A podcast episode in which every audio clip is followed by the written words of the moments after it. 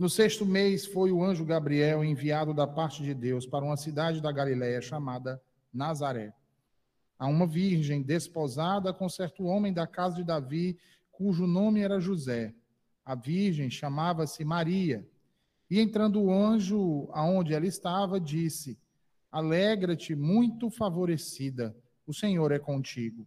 Ela, porém, ao ouvir esta palavra, perturbou-se muito e pôs-se a pensar no que significaria esta saudação.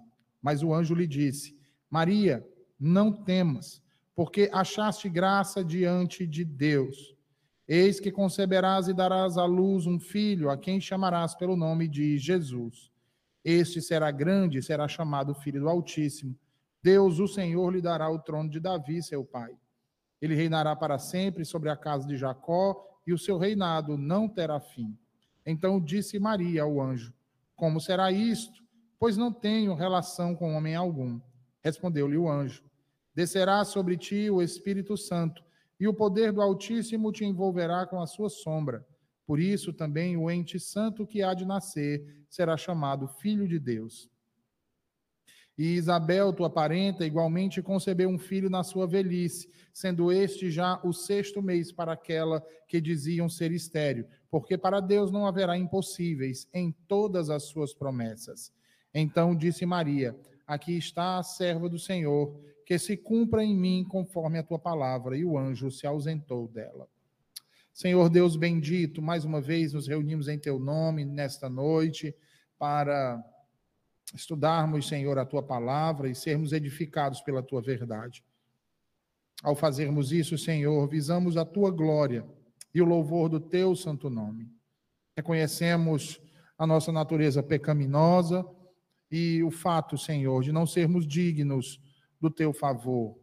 Mas suplicamos a ti, a tua tenra misericórdia, para que nesta noite nos abençoe, Senhor, com o teu evangelho, com a tua verdade e transforme os nossos corações. Que conheçamos mais de ti, Senhor, para o louvor e a glória do teu santo nome, é o que te rogamos, no nome de Jesus. Amém e amém. Meus irmãos, ah, nós havíamos parado na última quarta-feira na asserção de que Jesus era verdadeiro homem e que havia uma necessidade premente de que de fato ele fosse verdadeiro homem, assim como verdadeiro Deus. Logo, sendo Jesus o eterno Filho de Deus, ele se fez homem, tomando para si um verdadeiro corpo, e não apenas o corpo, também uma alma racional. Ou seja, Jesus tinha a mesma natureza humana que é comum a todos os homens, exceto que ele não tinha pecado. É por isso que as Escrituras se referem a Jesus como sendo o homem ou o filho do homem, a semente da mulher, a semente de Abraão, o filho de Davi e etc. Observem, meus irmãos, que essas designações, esses títulos, esses adjetivos que são ah, adequados à pessoa daquele que haveria de vir, ah, não poderiam ter sido dado a ele se ele não tivesse que assumir uma verdadeira natureza humana. É por isso que o autor aos Hebreus, no capítulo 2, dos versículos 14 ao 16, vai dizer que, uma vez que os filhos são participantes da carne e do sangue, ele também necessitava de participar da carne e do sangue dos homens. Pois aquele que santifica e os que são santificados, eles são um. Por isso é que Jesus declara não se envergonhar de chamar os seus eleitos de irmãos. Pois, na verdade, ele não assumiu a natureza de anjos, mas a semente de Abraão. Jesus não se tornou anjo, não assumiu forma de anjo. Jesus não era um anjo. Jesus era um homem. Jesus era Deus. Logo, meus irmãos, assim como o ser humano é composto de duas partes essenciais, que é o corpo e a alma, o mesmo também é Cristo. Jesus Cristo tinha um corpo real, um corpo de carne, formado de sangue, carne e ossos. Não um corpo fantástico, um apenas aparente corpo humano, mas de fato um corpo de carne e sangue. Por isso é que ele diz aos seus discípulos assustados, quando pensam estar avistando um fantasma, um espírito, quando ele lhes aparece pela primeira vez após a ressurreição, quando Lucas, ali no capítulo 24, né, vai narrar essa súbita aparição de Jesus no meio deles, todos ficam atemorizados, todos ficam preocupados e achando que Jesus Cristo é um tipo de fantasma. Jesus então olha para eles e diz: Eu não sou um fantasma, olhem para mim, olhem para as minhas mãos, olhem para os meus pés. Jesus mostra a eles não apenas a carne traspassada, o, o, sangue ainda, a ferida viva e provavelmente alguns ossos de seus pés e mãos à vista ali, exatamente para provar a todos eles ali e mostrar que ele era carne e sangue como todo ser humano assim o é. Ele está mostrando para eles que ele não é apenas um espírito que ele não era apenas um ser com aparência de homens, de fato ele era verdadeiro homem. Porque espírito nenhum tem carne, espírito nenhum tem ossos. Jesus vê, diz: olha, espíritos não têm carne nem ossos, como vocês veem que eu tenho. E aí, meus irmãos, vejam, ele nasceu com um corpo que foi preparado para ele, da mesma aparência de outras crianças semelhantes a ele. Ele cresceu em estatura, ele cresceu em conhecimento, e isso gradualmente. Jesus passou muito longe de ser sustentado sem a nutrição comum com a qual todo o corpo humano necessita ser preservado. Jesus foi observado por seus inimigos, comendo e bebendo. E quando ele não fez isso, veja, as escrituras registram e narram que ele sentiu fome e sentiu sede. Os espinhos que espetaram suas têmporas, espetaram sua cabeça, veja, os cravos que penetraram suas mãos e pés, a lança que perfurou seu lado, dão provas, irmãos, dão testemunhos suficientes da sua fragilidade carnal, de sua carne, de que ele era um homem. E outro ponto, outro ponto importante aqui, e que nós não podemos deixar de mencionar, são as suas ações, as suas paixões em seu ministério terreno, em sua vida terrena. Ele sentiu fome, ele sentiu sede, ele sentiu cansaço, ele desmaiou, ele dormia.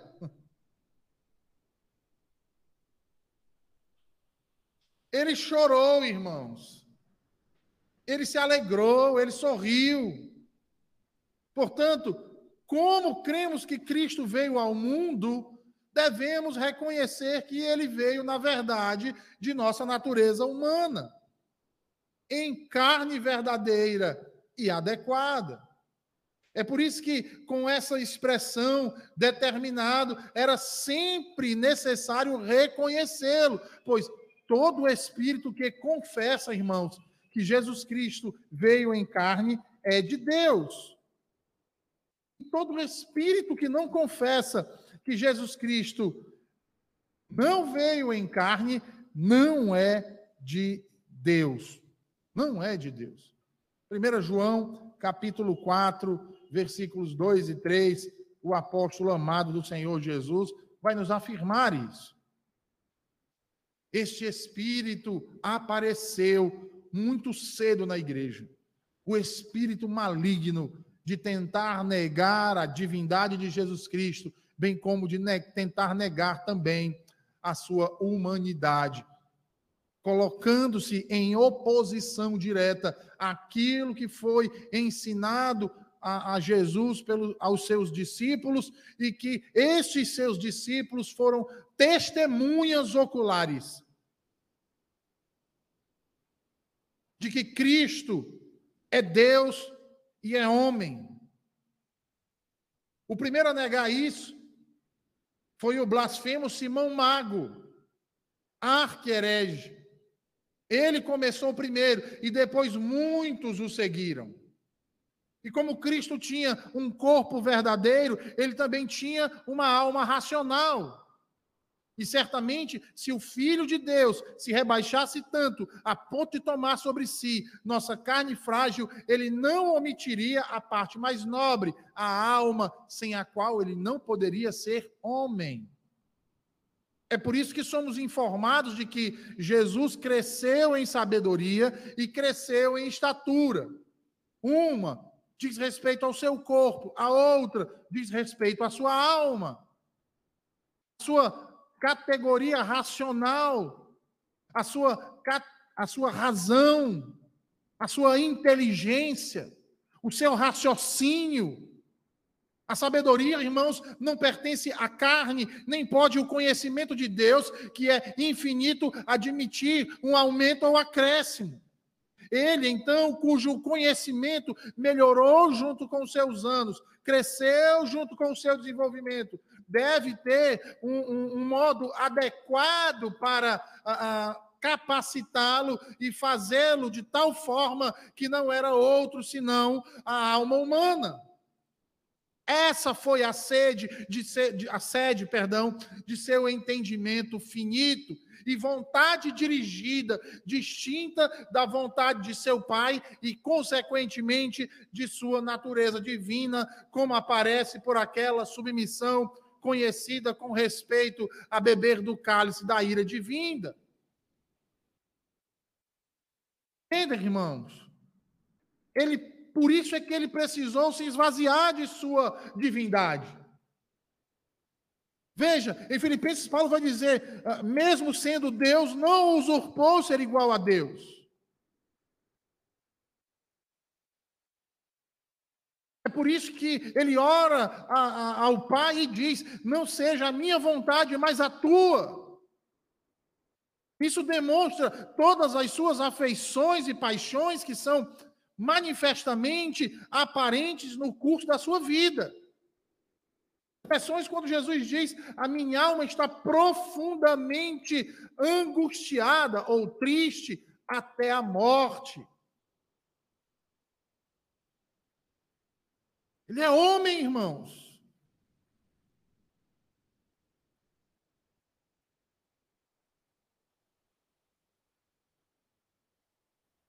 É por isso que na cruz, antes de sua partida, ele entrega o seu espírito aos cuidados do Pai.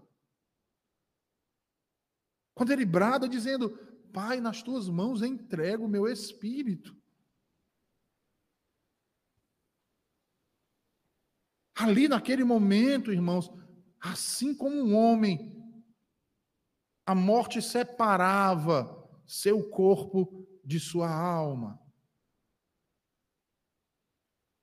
E sendo assim, como diz Thomas Boston, a vida de Cristo como homem consistia na união vital e conjunção daquela alma com o corpo. De maneira que aquele que era Deus perfeito também era homem perfeito, de alma racional e subsistência real em carne humana.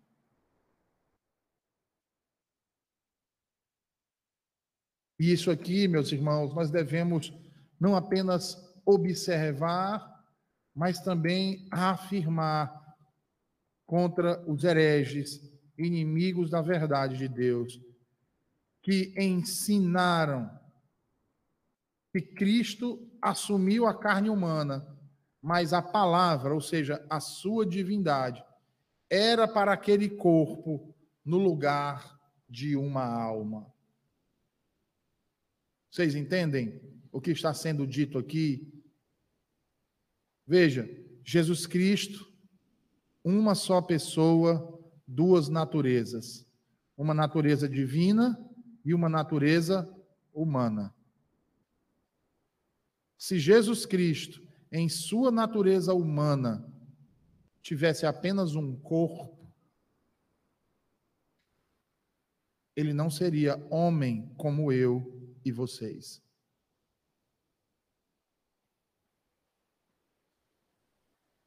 Porque todo homem é constituído de corpo e de alma, ou corpo e espírito. Então, para ele ser verdadeiro homem, a sua natureza humana deveria possuir corpo e alma corpo e alma. Logo, ele não poderia ter sido um homem real sem um corpo real e sem uma alma razoável, partes essenciais e constituintes de todo ser humano. Logo, ele não poderia ter suportado a punição pelos nossos pecados se não tivesse sofrido em ambos. Em ambos.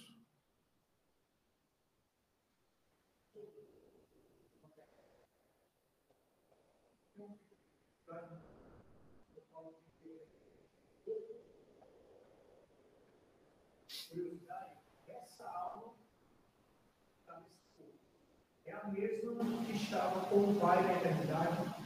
Não. Não. Uh -uh.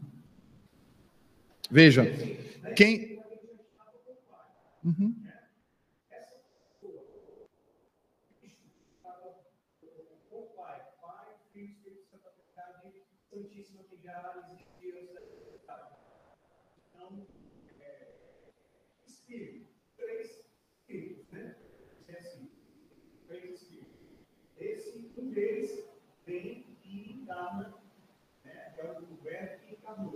Isso.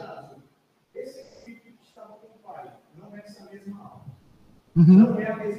Não é é, não é.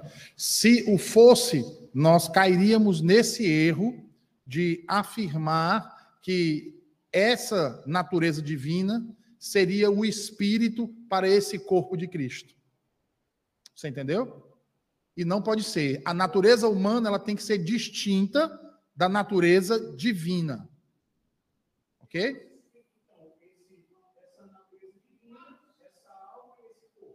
Então, duas naturezas, uma só pessoa. Eis o mistério.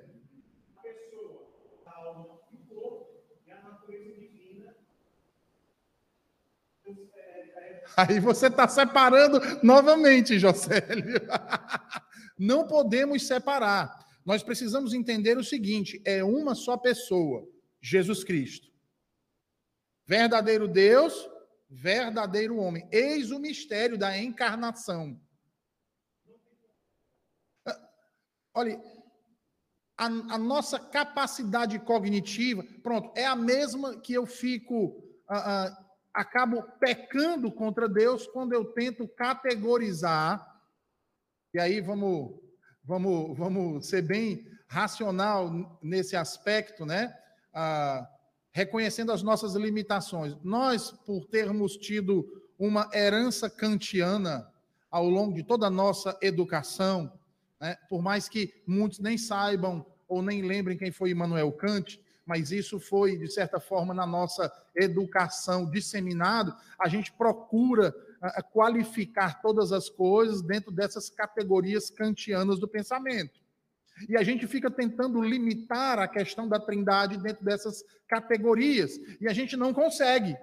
E quando a gente não consegue, não significa dizer que não tem lógica ou que não é algo racional. Não, na verdade, ele é meta, ele está acima da nossa razão, que é limitada para nós entendermos em sua plenitude. Você entendeu? É, é, a mesma coisa da Trindade. Como é que nós explicamos um único Deus que subsiste em três pessoas distintas? Três pessoas distintas, nós somos inclinados a crer o quê? Três deuses, não é? Mas não são três deuses, é um único Deus. Mas o Pai não é o Filho e o Filho não é o Espírito, como o Espírito não é o Pai. E nem é o Filho. E nem o Pai é o Filho. São três pessoas distintas, mas um só Deus. No caso de Cristo, nós temos duas naturezas: uma natureza divina e uma natureza humana. A natureza divina, em todas as suas prerrogativas e características da divindade, portanto, verdadeiro Deus de verdadeiro Deus, eis aí o Deus, o Deus eterno, e a natureza humana que ele tomou para si, verdadeiramente humana, constituída de um corpo e de uma alma. Com as suas limitações corporais e com as limitações de alma que todo ser humano tem. Por isso ele precisou. Lembra, é por isso que eu estou dizendo aqui. A, a, a, a alma foi se desenvolvendo dentro das suas categorias cognitivas. Ele nasceu e aprendeu a andar, aprendeu a beber, a, a, a, aprendeu a andar, aprendeu a escrever, aprendeu a ler, aprendeu a falar. Gradualmente. Por quê? Porque ele necessitava de ser verdadeiro homem para expiar os pecados de homens verdadeiros.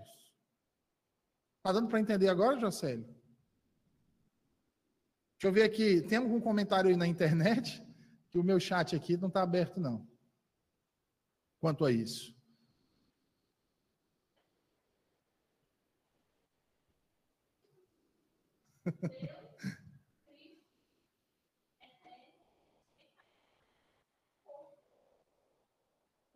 Sim. Mas está errado.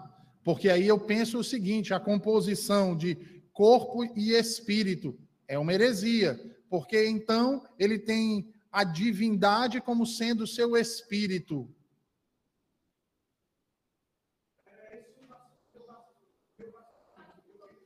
Se ele tem a divindade como seu espírito, ele não é verdadeiro homem. Porque nós, homens, não somos constituídos da divindade como espírito.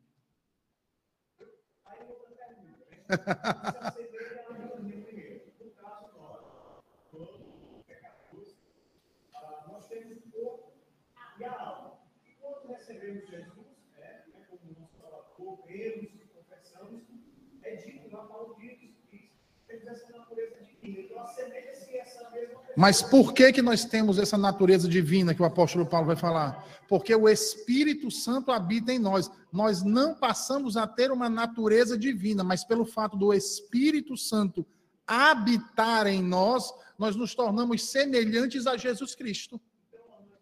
Mas o Espírito Santo não substitui o nosso espírito.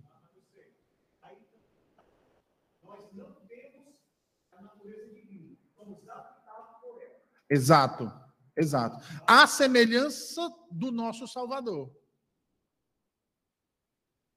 Então, se é a semelhança, ele foi esse corpo foi habitado por essa natureza divina. Se é a semelhança do que está dizendo, então o, o logo habitou nessa natureza divina. Diferente. Jesus Cristo, ele não só habitou, ele se uniu ao ponto que ele não pode mais ser separado. Você entendeu?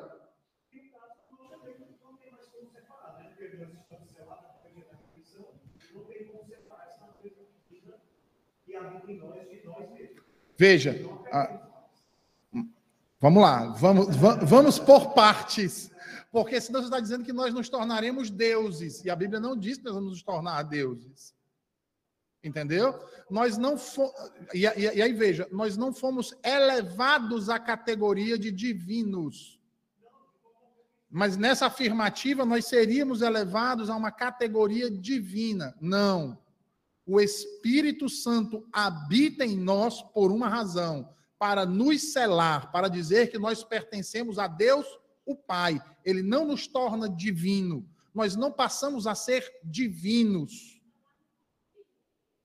E isso nos selar como filhos. É diferente. Essa união com o nosso corpo é diferente daquela que acontece no corpo do Cristo. Tá? Essa união conosco nos torna um com Cristo. É a ideia da nossa união mística com o Senhor Jesus Cristo. Nós somos unidos misticamente por conta do Espírito que nos liga ao Senhor Jesus Cristo. Mas nós, por exemplo, não fazemos parte da Trindade, como o Senhor Jesus Cristo nunca deixou de fazer. Você entendeu? Por isso é que a Escritura chama ele de primogênito dentre muitos irmãos. É? Ele é o primeiro, ele é as primícias. Porque quando, quando ele vier julgar vivos e mortos, nós vamos viver à semelhança dele.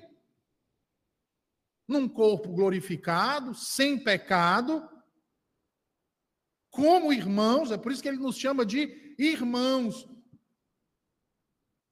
mas não como coparticipantes da Trindade. Vocês entenderam?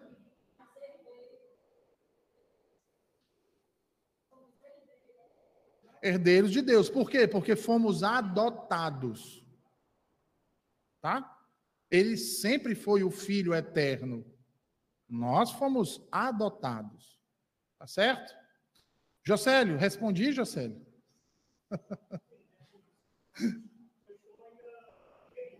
Tá, tá certo, tá certo. Então veja, a, a, continuando de, de onde eu havia parado, né?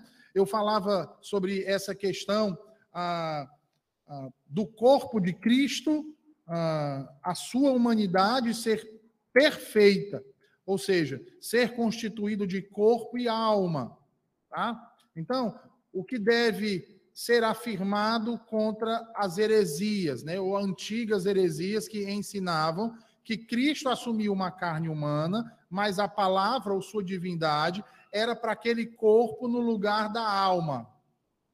O seu espírito era no lugar da alma. Então nós temos aqui um corpo com um espírito. Pronto. Vamos lá. Vou, vou repetir. Nós afirmamos que a natureza humana de Cristo, a natureza humana de Cristo, ela era perfeita, constituída de um corpo verdadeiro e de uma alma verdadeira. Sua natureza humana era perfeita. Ok? Nós afirmamos isso contra aqueles que negaram justamente isso. E negaram isso de várias formas, como nós vimos lá a questão do nestorianismo, do eutiquianismo, né? Ah, como também a questão desses que diziam o seguinte: não, ele é ah, ah, Deus, mas é da seguinte forma: seu corpo é humano e seu espírito é divino. Tá? Ou seja, Jesus Cristo não tinha aquilo que nós chamamos de alma. A alma dele, isso, a alma dele era o próprio Logos divino. Era a própria palavra divina. Vocês estão entendendo? E aí, meus irmãos, veja, qual é o problema que nós temos com isso? Eis aí a questão, raciocinem. Se o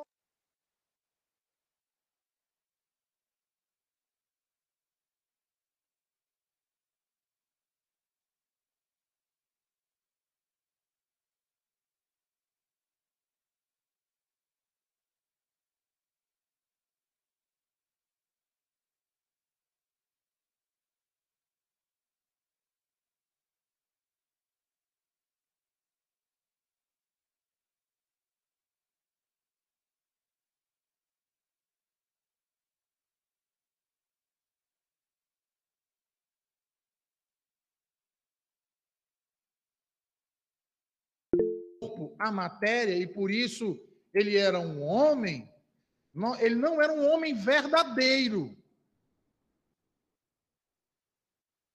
Por que, que ele não era um homem verdadeiro? Porque ele não possuía a natureza humana tal qual a natureza humana é. E a natureza humana é constituída de corpo e alma. E não só corpo, isso. Então, por isso que nós afirmamos que em sua natureza humana, essa natureza humana, ela era distinta da natureza divina, ou seja, ela possuía corpo e alma, como todos os homens possuem. Entenderam? Uma alma e uma carne fraca, frágil. Porque imagina só, olha, olha só, eu falei para vocês aqui exatamente o que, que nós afirmamos aqui. Que Cristo nasceu e se desenvolveu. Porque a alma humana é cheia de limitar, como o nosso corpo, não é verdade? Como o nosso corpo, ele é cheio de limitações. O corpo de Jesus Cristo também era, né? Também era cheio de limitações, mesmo ele sendo Deus. Certo? Então, pensem aí comigo. Se ele não tem uma alma humana, e se o Logos está para o corpo substituindo a alma humana, então quando Cristo nasceu, ele já nasceu sabendo de todas as coisas. Olha só que loucura. Né? Deus, veio, veio em forma de homem, mas que só de humano e Deus. Mas isso é, é uma heresia dos primeiros séculos, viu?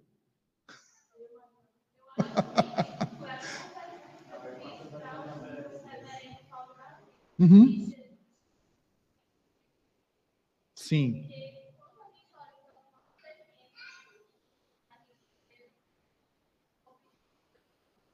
Sim.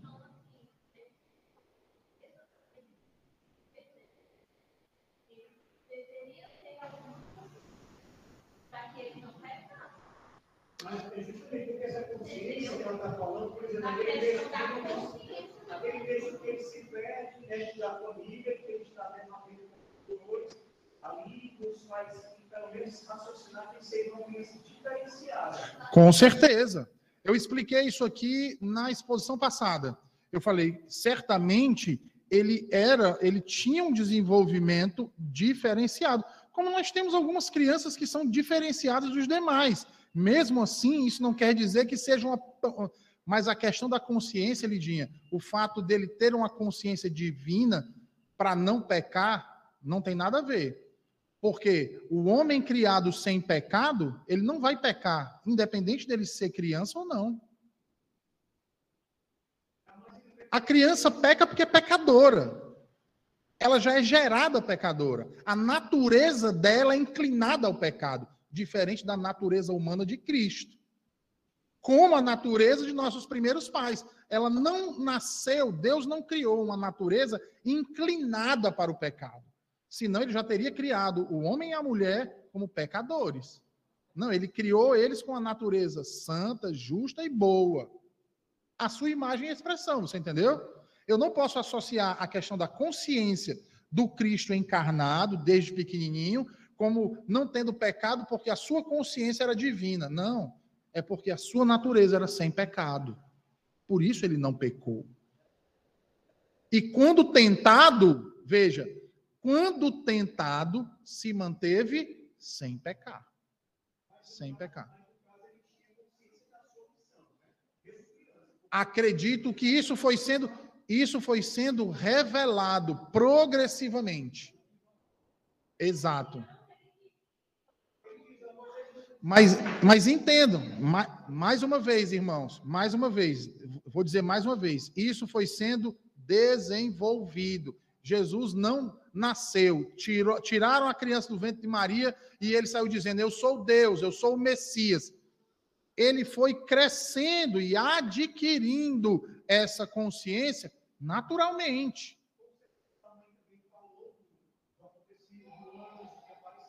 Mas não só isso, ele foi sendo revelado acerca dessas coisas. Veja, veja no ministério de Jesus a intimidade que ele tinha com o Pai, constantemente em oração. Essa intimidade, vejam, não foi ensinada por pai nem mãe, mas foi adquirida exatamente por sua natureza divina. E que quanto mais o filho se desenvolvia mais próximo ele se chegava, mais consciente ele se tornava. Vocês entenderam? É nesse sentido, tá certo? Exato, exato.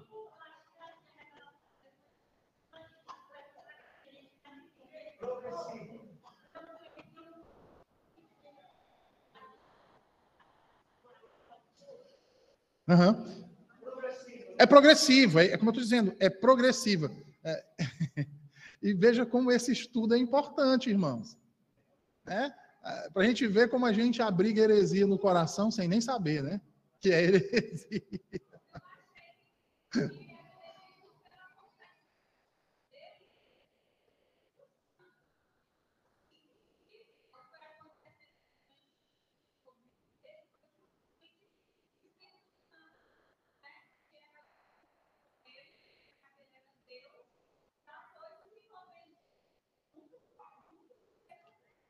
Aí, aí vamos lá, né? a gente está acrescentando uma terceira pessoa na natureza. Vamos, deixar o Espírito Santo aqui eh, para não confundir ainda mais.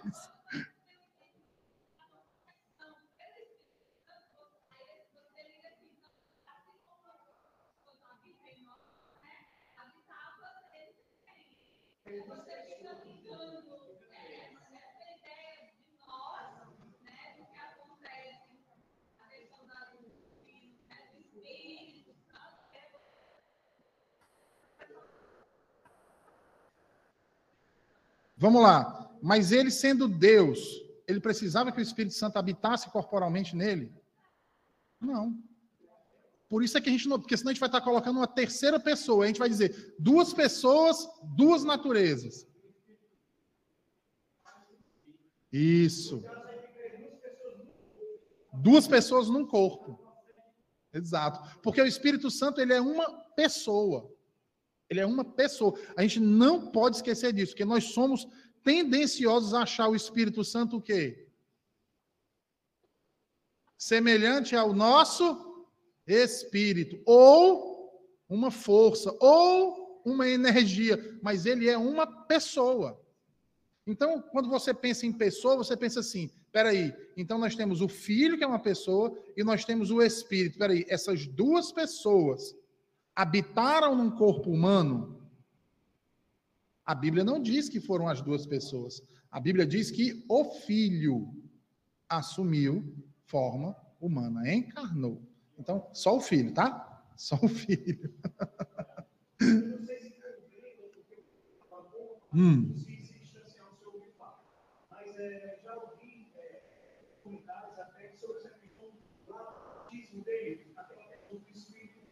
Ousar, né, é, como, como vai ter alguém que quer falar sobre que Jesus foi batizado com o Espírito Santo naquele momento, né? Como se dá isso? Se isso é heresia ou, ou se dá isso? Porque é, é, faz a ver que a irmã estava tendo. E por ele ter sido batizado com o Espírito Santo naquela hora, o Espírito estava ficando dentro dele também. Uhum. Né? Aí, como se explica essa é, heresia, como se leva não, não é uma questão de heresia. É, quando, quando alguns teólogos dizem ah, de que ali ele estava sendo batizado com o Espírito Santo, e eu, para ser sincero, eu não me lembro de ter lido algum teólogo reformado afirmar isso. É, na verdade, se fala, ah, quando se fala, é uma questão de tipificação de unção ao ministério, não um selo no Espírito Santo, entendeu? Isso, não.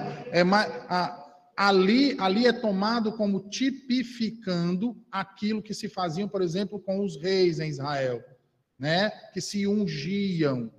Então, é nesse sentido, entendeu?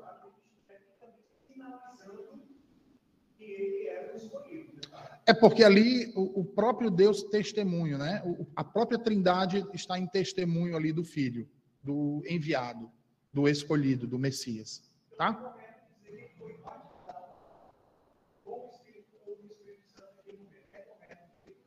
Eu não, assim, para ser bem sincero, eu não usaria a linguagem de dizer que ele foi batizado com o Espírito. Do mesmo jeito, quando o João chega, ele chega e diz assim: Eu vou te batizar, sendo que tu era quem deverias me batizar. Jesus não foi ali para ser batizado. Jesus ali foi para que se cumprisse aquilo que havia sido dito.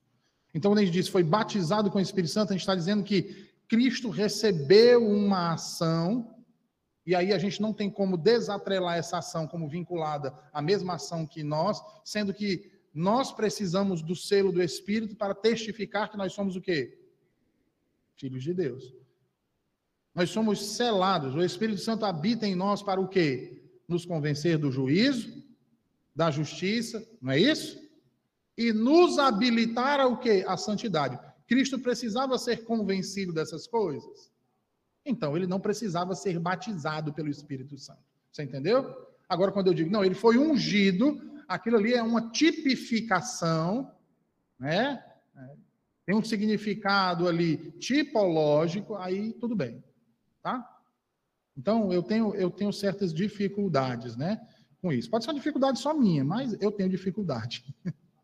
Então, como ele não poderia ter sido um homem real sem um corpo real e uma alma razoável, que são as duas partes essenciais e constituintes do homem, ele não poderia ter suportado a punição pelos pecados de seu povo e não poderia ter sofrido em ambos.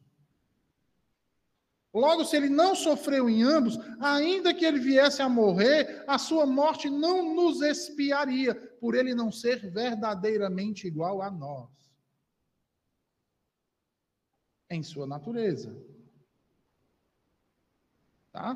Thomas Boston vai dizer: eles haveriam então de ter perdido a alma e o corpo para a justiça divina.